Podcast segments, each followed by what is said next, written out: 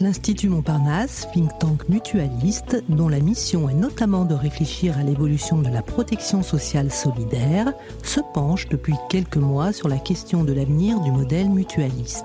Dans ce podcast, nous écouterons sur ce sujet les points de vue de trois experts.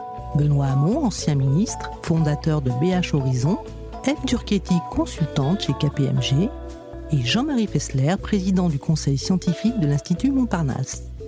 Jean-Marie Fessler, vous êtes président du conseil scientifique de l'Institut Montparnasse. Vous connaissez bien le modèle mutualiste français. Alors, comment se porte-t-il? Avez-vous des craintes, des espoirs? D'abord, euh, Carole Renucci, merci de nous réunir et merci euh, à Benoît Hamon et F. Durchetti de nous aider à y voir plus clair dans les perceptions et critiques du modèle mutualiste et de ses applications. Alors, je souhaite évoquer euh, deux précautions un peu liminaires. D'abord, distinguer entre le modèle mutualiste et les pratiques, parce que, comme toujours, de bonnes pratiques passent sous les radars des institutions. Elles vivent euh, dans la proximité grâce aux adhérents, militants, élus et salariés.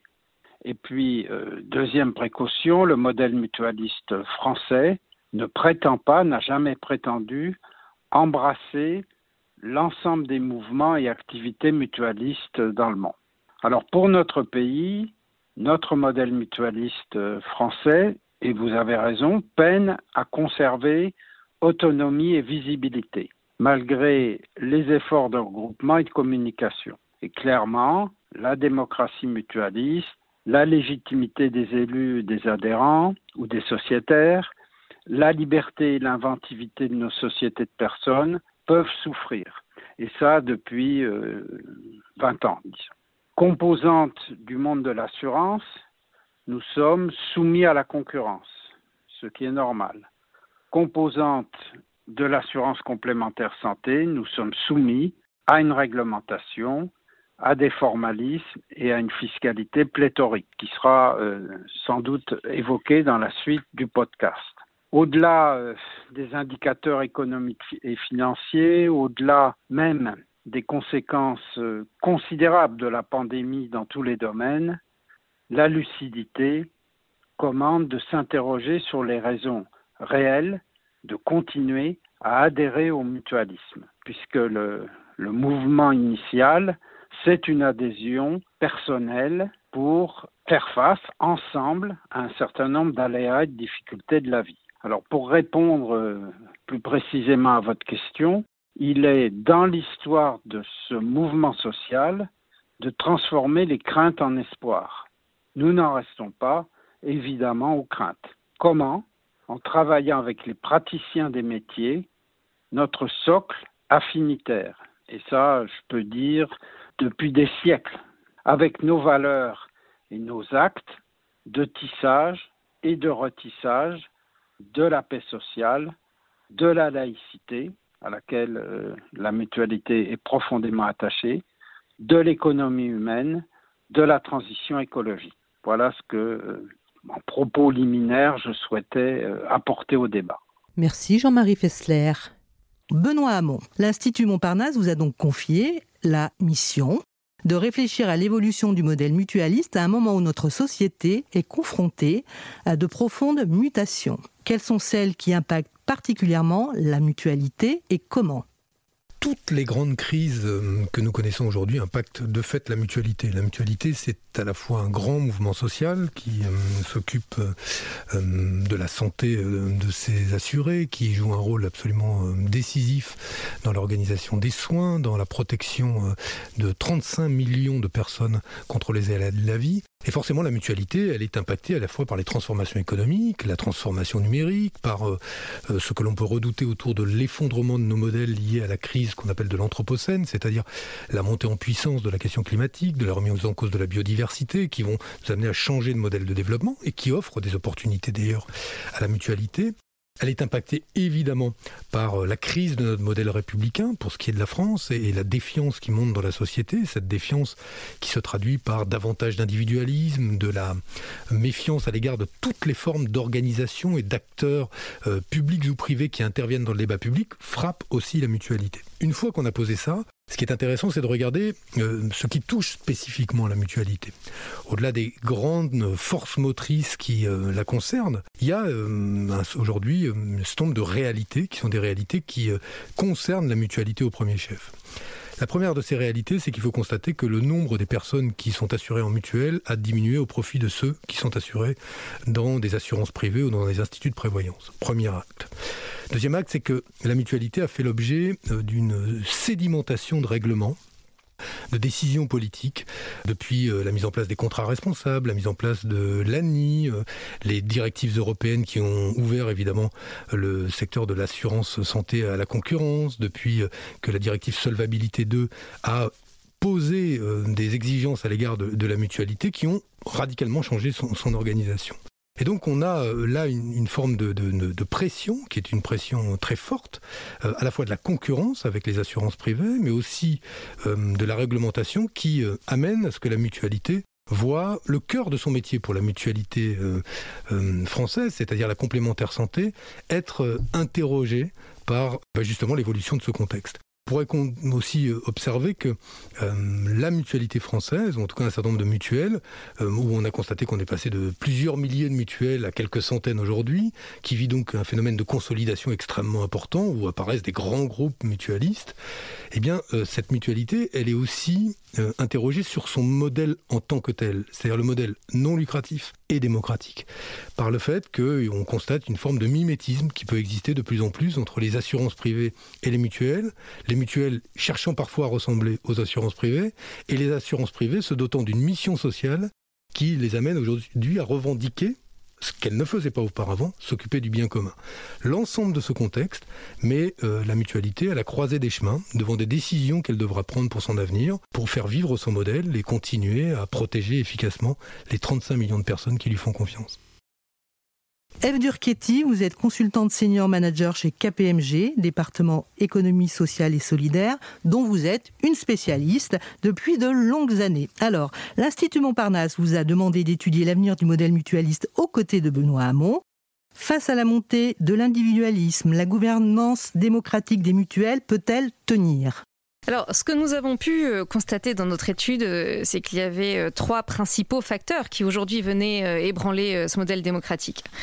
Le premier facteur, il tient à la taille des mutuelles. Historiquement, on l'a évoqué tout à l'heure, il s'agissait d'organisations de petite taille, ancrées dans les territoires, qui reposait pour beaucoup sur des logiques affinitaires. Euh, puis on a, assisté au fond au phénomène de concentration euh, qu'évoquait euh, Benoît Hamon, qui a fait passer les mutuelles de, plusieurs milliers à 500 aujourd'hui. Et, ce phénomène de concentration, il n'a pas été sans conséquence sur les mutuelles. Aujourd'hui, on peut dire que le lien entre le sommet et la base s'est distendu.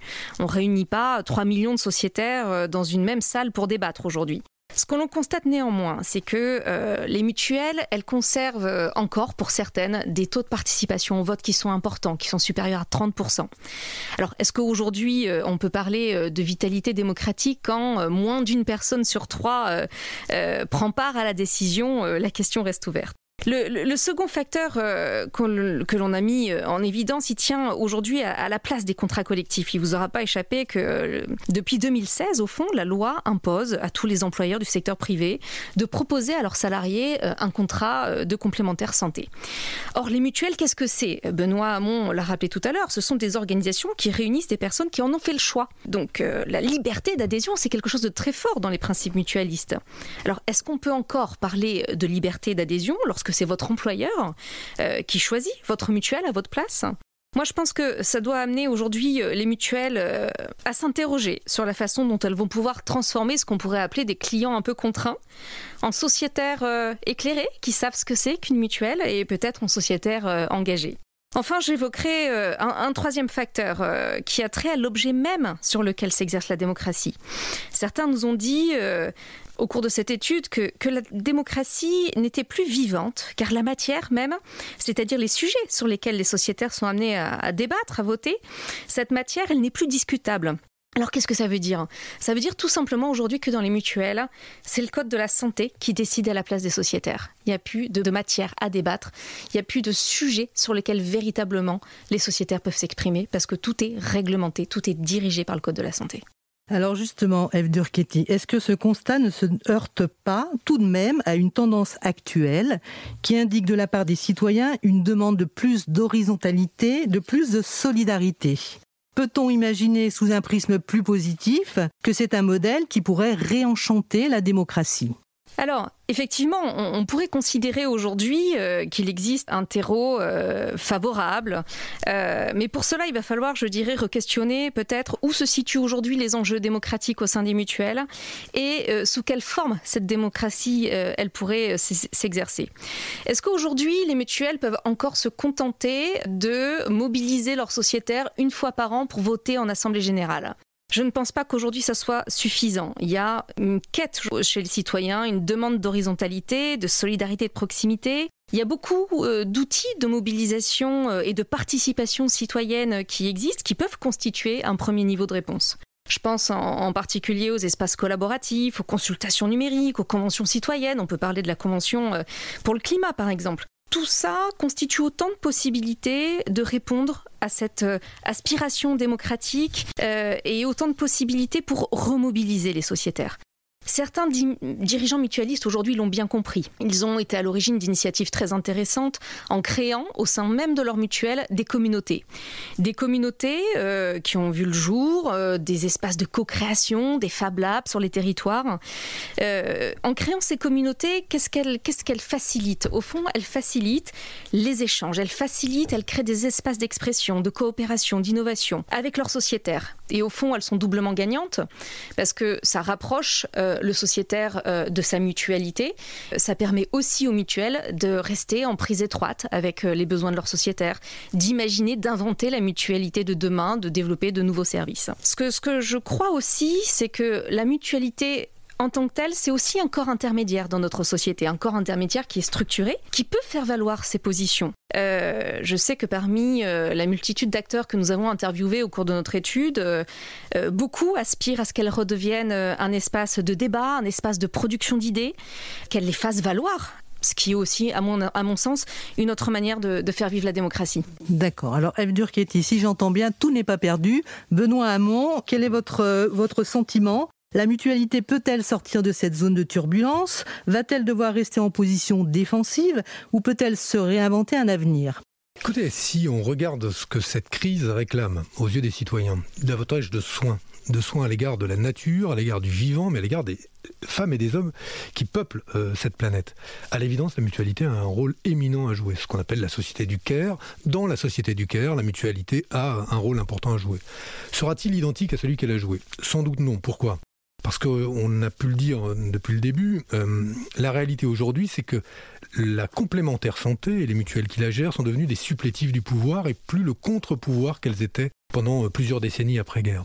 Dans les faits, aujourd'hui, il y a une forme de mâchoire qui peut se resserrer sur la mutualité entre ceux qui veulent l'assurance maladie universelle, considérant que l'assurance obligatoire doit tout couvrir et que les mutuelles n'ont plus à jouer leur rôle, et les assurances privées qui guettent le gâteau des sociétaires de la mutualité. Dans cette mâchoire, que peut faire la mutualité? Sans doute se reconcentrer là où elle a une véritable valeur ajoutée. Et une des pistes sur lesquelles on a travaillé, ce sont les alternatives. Alors pas pour que la mutualité arrête de faire de la complémentaire santé, mais pour qu'elle fasse plus que de la complémentaire santé. Et elle peut faire plus dans quel domaine? Évidemment dans le domaine du soin, en organisant des réseaux de soins, en faisant en sorte d'être une pièce essentielle dans les territoires de l'accès aux soins, de l'information euh, des usagers sur là où je peux trouver une bonne qualité de soins des professionnels de santé euh, efficaces. Il y a évidemment la façon dont euh, aujourd'hui la mutualité peut jouer un rôle sans doute décisif dans la question de la prise en charge de la dépendance, sur la question de la santé au travail. Voilà des secteurs dans lesquels il existe des besoins parce qu'apparaissent des besoins qui n'ont pas de réponse ni de la part du secteur public ni de la part du secteur privé et où la mutualité est légitime à pouvoir euh, se positionner. Donc, il y a un avenir pour le modèle mutualiste et il y a d'autant plus d'avenir, je fais le lien avec ce qu'a dit Eve Durkati, c'est qu'on a besoin de réenchanter la démocratie.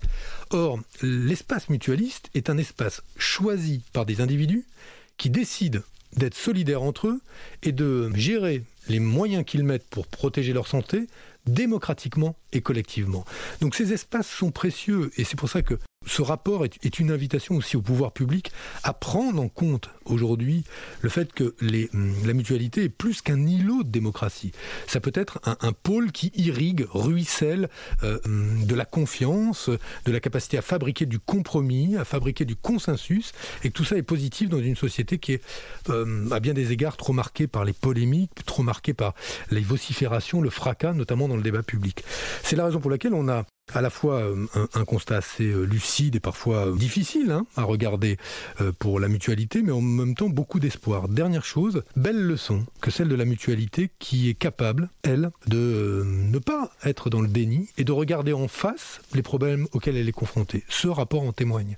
Le fait que l'Institut Montparnasse, qui est placé auprès de la MGN comme un think tank qui réfléchit à l'avenir de la mutualité, le fasse en, transparence, lucidement, sans esquiver les problèmes, c'est la marque d'une grande maturité de la part du mouvement mutualiste et sans doute euh, probablement aussi le, signal qu'il faudra encore compter longtemps et heureusement dans ce pays avec la mutualité française. Ben voilà qui est parfaitement clair. Je pense que vous, on aura appris beaucoup de choses. Moi, j'ai encore une question, mais je suis désolé, hein, j'en ai toujours en plus. Vous êtes en train de rédiger un rapport euh, dans un moment inédit, en pleine pandémie. J'ose imaginer que ce qui se passe là en ce moment doit quand même vous traverser l'esprit quand vous êtes en train de réfléchir sur euh, cette question globale de la mutualité française. De quelle façon ça impacte votre réflexion? Ça l'impact dans le sens où euh, ça euh, souligne un certain nombre des, forces et faiblesses de la mutualité, mais surtout, à nos yeux, je crois pouvoir parler au, nom de Dave à travers ce que je vais dire, à nos yeux, ce que ça appelle